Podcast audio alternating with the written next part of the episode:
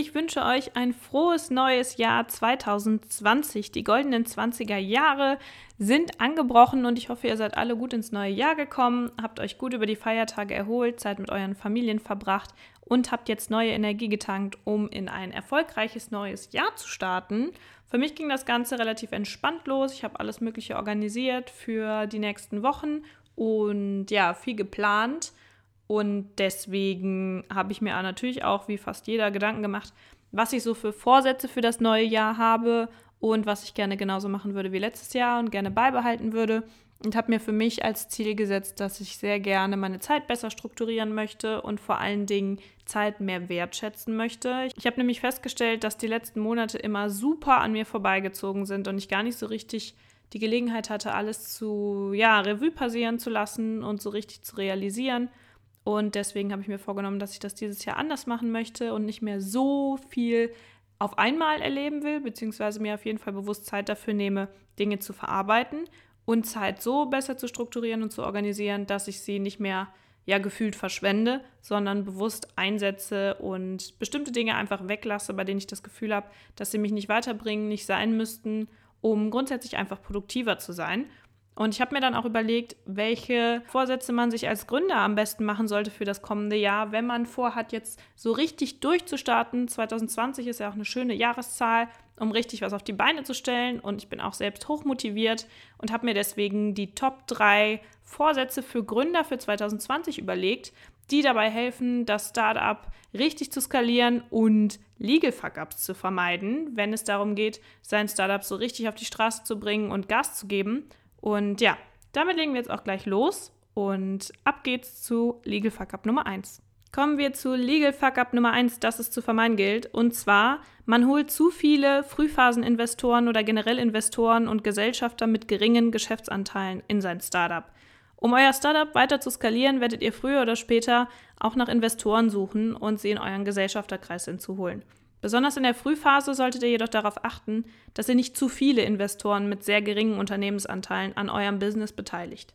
Am Anfang unterstützen euch oft Freunde, Bekannte oder auch eure Familie mit Investments.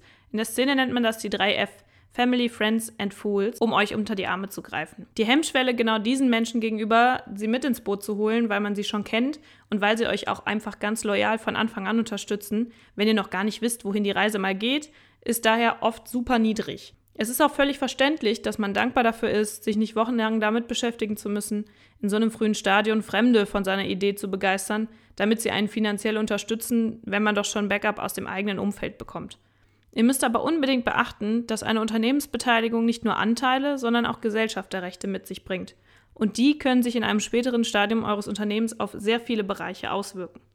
Wenn ihr zu viele Investoren mit sehr kleinen Anteilen, das sind dann so um die unter 3%, an eurem Startup beteiligt, spricht man von einem sogenannten Messed Up Cap Table.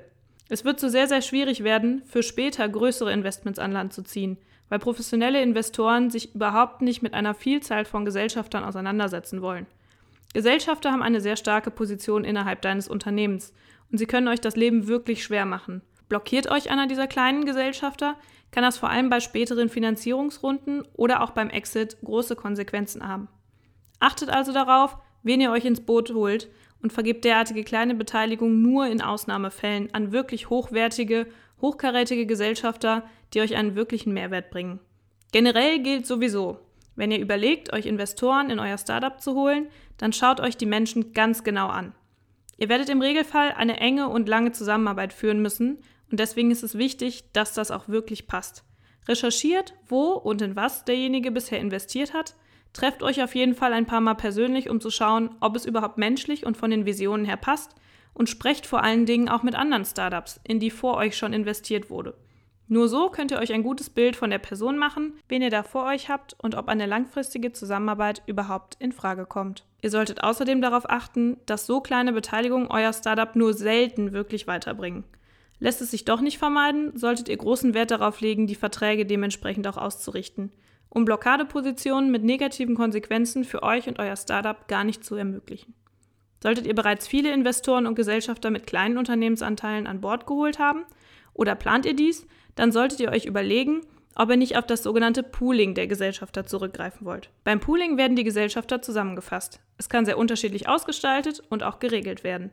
Eine andere Alternative stellen zum Beispiel virtuelle Beteiligungen dar. Virtuelle Beteiligungen bringen keine echte Stellung als Gesellschafter mit sich, sondern es wird nur finanziell an einem Exit-Erlös beteiligt. Das empfiehlt sich vor allen Dingen, wenn ihr Mitarbeiter für ihre Arbeit besonders motivieren und honorieren möchtet. Kommen wir zu Legal Fuck Up und Vorsatz Nummer zwei, dass es zu vermeiden gilt. Ihr vergesst die steuerlichen Konsequenzen bei der Verteilung von Gesellschaftsanteilen. Sobald ein Unternehmen gegründet wurde, ist es in einem ständigen Wandel, sowohl personell als auch finanziell. Auch die Unternehmensbewertung verändert sich mit der Zeit, im besten Fall natürlich zum Positiven. Oft werden daher die zu Anfang festgelegten Anteile später anders verteilt, zum Beispiel weil ein Investor oder noch andere Mitgründer mit einsteigen. Problematisch wird das aber, wenn kein Gegenwert gezahlt wird, der der Unternehmensbewertung entspricht. Nach einer Finanzierungsrunde wird der Unternehmenswert objektiv bewertet.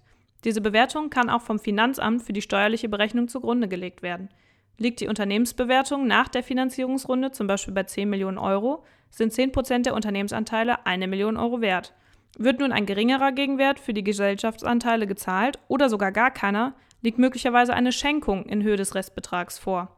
Derartige Schenkungen können jedoch sowohl Einkommens- als auch Schenkungssteuer auslösen. Das kann bei einer Mitarbeiterbeteiligung zum Beispiel dazu führen, dass der Mitarbeiter bei Erhalt der Beteiligung darauf Lohnsteuer zahlen muss, er die Beteiligung aber gar nicht veräußern kann und deshalb auch nicht über die Liquidität verfügt, dementsprechend Steuern aufbringen zu können.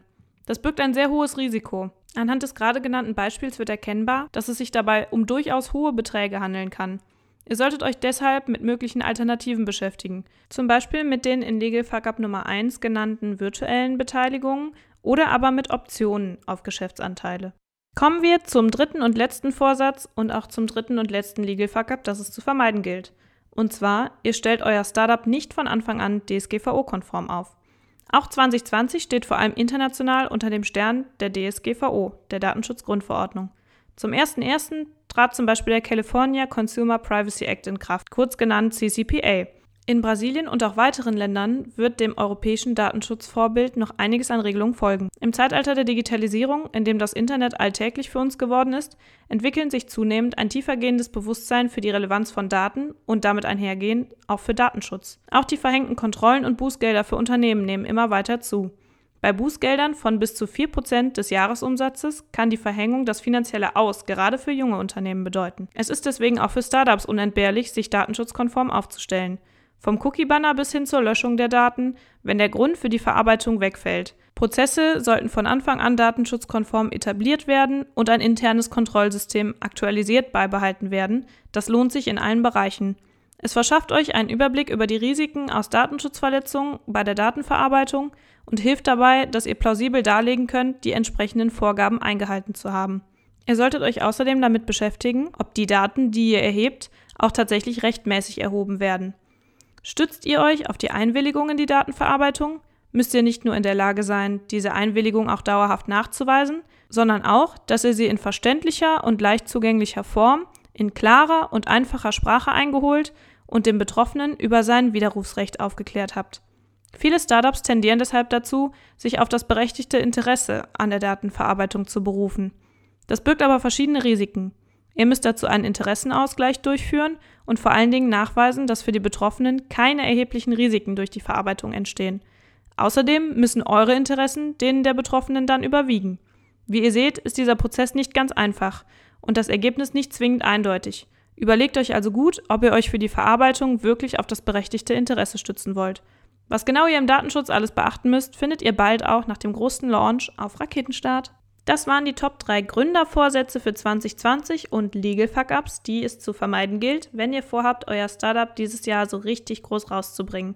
Ich hoffe, das Ganze hat euch weitergeholfen und bin mir sicher, wenn ihr diese Dinge beachtet, dann steht euch einiges weniger im Weg und ihr habt mehr Zeit, euch auf euer Produkt und eure Kunden zu konzentrieren. Heute mal eine recht kurze Folge. Wir hören uns aber nächste Woche, wie gehabt, mit einem Interview wieder. Nächsten Sonntag ist nämlich der Marc von den Sugar Daddies da. Die Sugar Daddies GmbH ist ein Startup aus Köln, das sich mit den süßen Aspekten unseres Lebens beschäftigt, nämlich mit Süßigkeiten. Die Jungs haben es sich nämlich zur Aufgabe gemacht, Food Trends nach Deutschland zu bringen und haben das mit verzehrfertigen Keksteig aus dem Kühlregal auch schon gemacht und werden das dieses Jahr mit einem hohen Erfolgskurs mit Mochis durchsetzen. Ich bin mir sicher, dass das im Sommer einigen von uns begegnen wird. Und Marc berichtet unter anderem im Podcast vom Investment durch Katjes 2018. Die sind nämlich bei den Jungs mit eingestiegen und haben auch das Erfolgspotenzial erkannt. Bin sehr, sehr gespannt, was ihr nächsten Sonntag dazu sagt. Ich wünsche euch eine erfolgreiche Woche und wir hören uns dann nächsten Sonntag wieder.